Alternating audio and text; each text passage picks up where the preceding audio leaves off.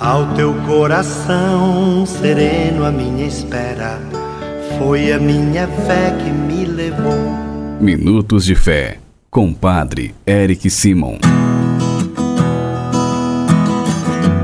Shalom, peregrinos, bom dia! Hoje é 16 de janeiro de 2022, 2023, segunda-feira.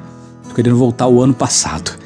Que bom e que alegria que você está conosco em mais um programa Minutos de Fé. Juntos iniciar nosso programa desta manhã de segunda-feira, 16 de janeiro de 2023. Em nome do Pai, do Filho e do Espírito Santo. Amém.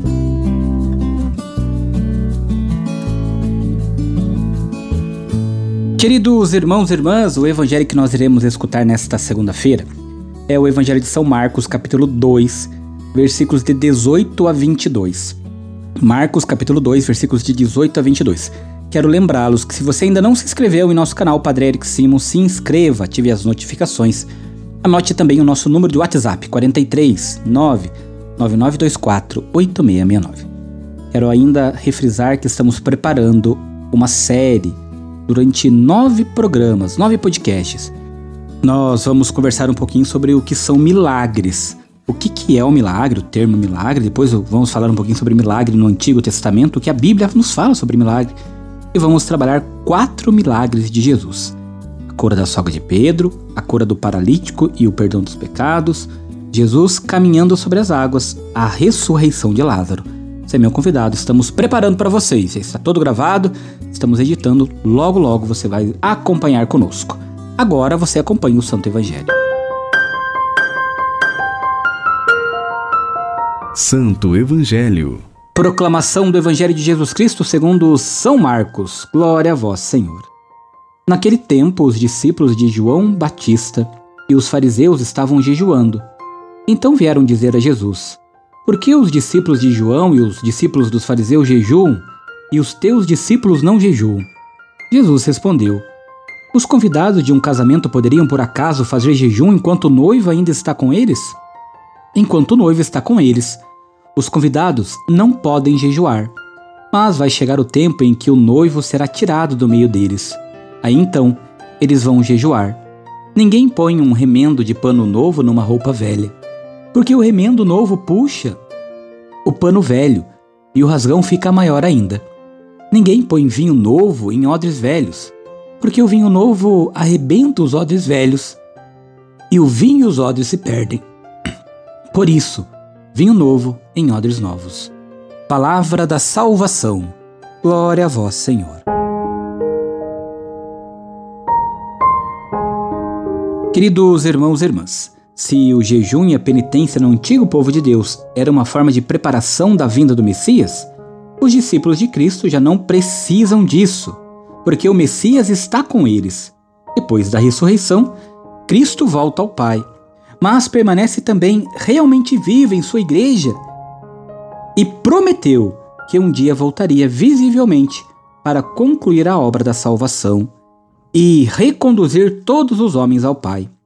Os cristãos vivem na certeza de sua presença e na sua esperança, na esperança da volta do Cristo.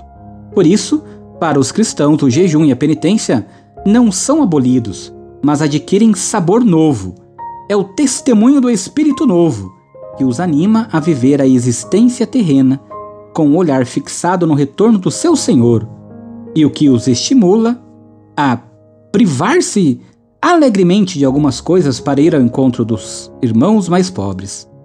A vida na fé, na esperança e na caridade é, portanto, o essencial da proposta que Deus faz a todos os homens que querem se salvar e querem segui-lo.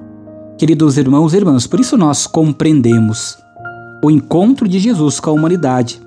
Deveria resultar num casamento, como vimos no Evangelho. Jesus é o esposo e nós a esposa escolhida e amada. Para quem é capaz de viver isso, a presença de Jesus entre nós é alegria, júbilo intenso, festa das grandes. O tão sonhado casamento está se realizando. Céus e terras finalmente se uniram Vamos saltar e gritar de alegria.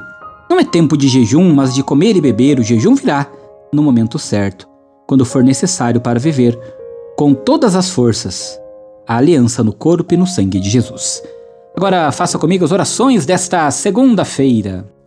Comecemos pedindo sempre a intercessão de Nossa Senhora, Mãe de Deus e Nossa Mãe. Salve, Rainha, Mãe de Misericórdia, vida, doçura e esperança, nossa salve. A vós bradamos, degradados filhos de Eva, a vós suspirando, gemendo e chorando neste vale de lágrimas.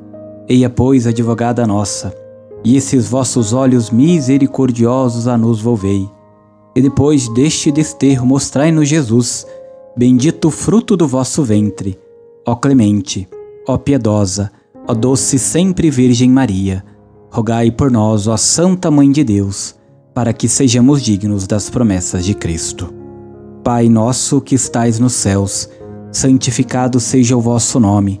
Venha a nós o vosso reino. Seja feita a vossa vontade, assim na terra como no céu. O pão nosso de cada dia nos dai hoje.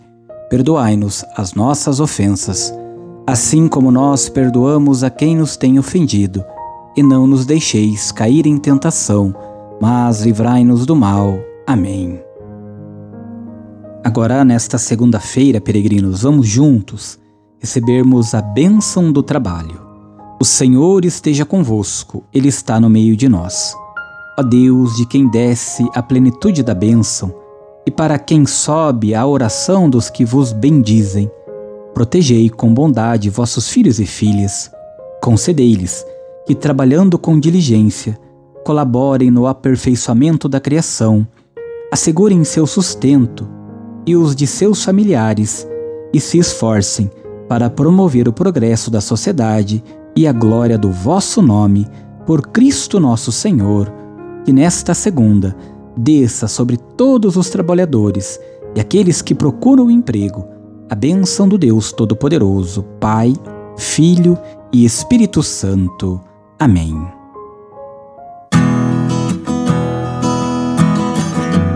A nossa proteção está no nome do Senhor que fez o céu e a terra. O Senhor esteja convosco, Ele está no meio de nós. Que desça sobre todos vós, de maneira especial sobre a sua semana, a benção do Deus Todo-Poderoso, Pai, Filho e Espírito Santo. Amém. Muita luz, muita paz. Excelente dia. Nos encontramos amanhã. Shalom.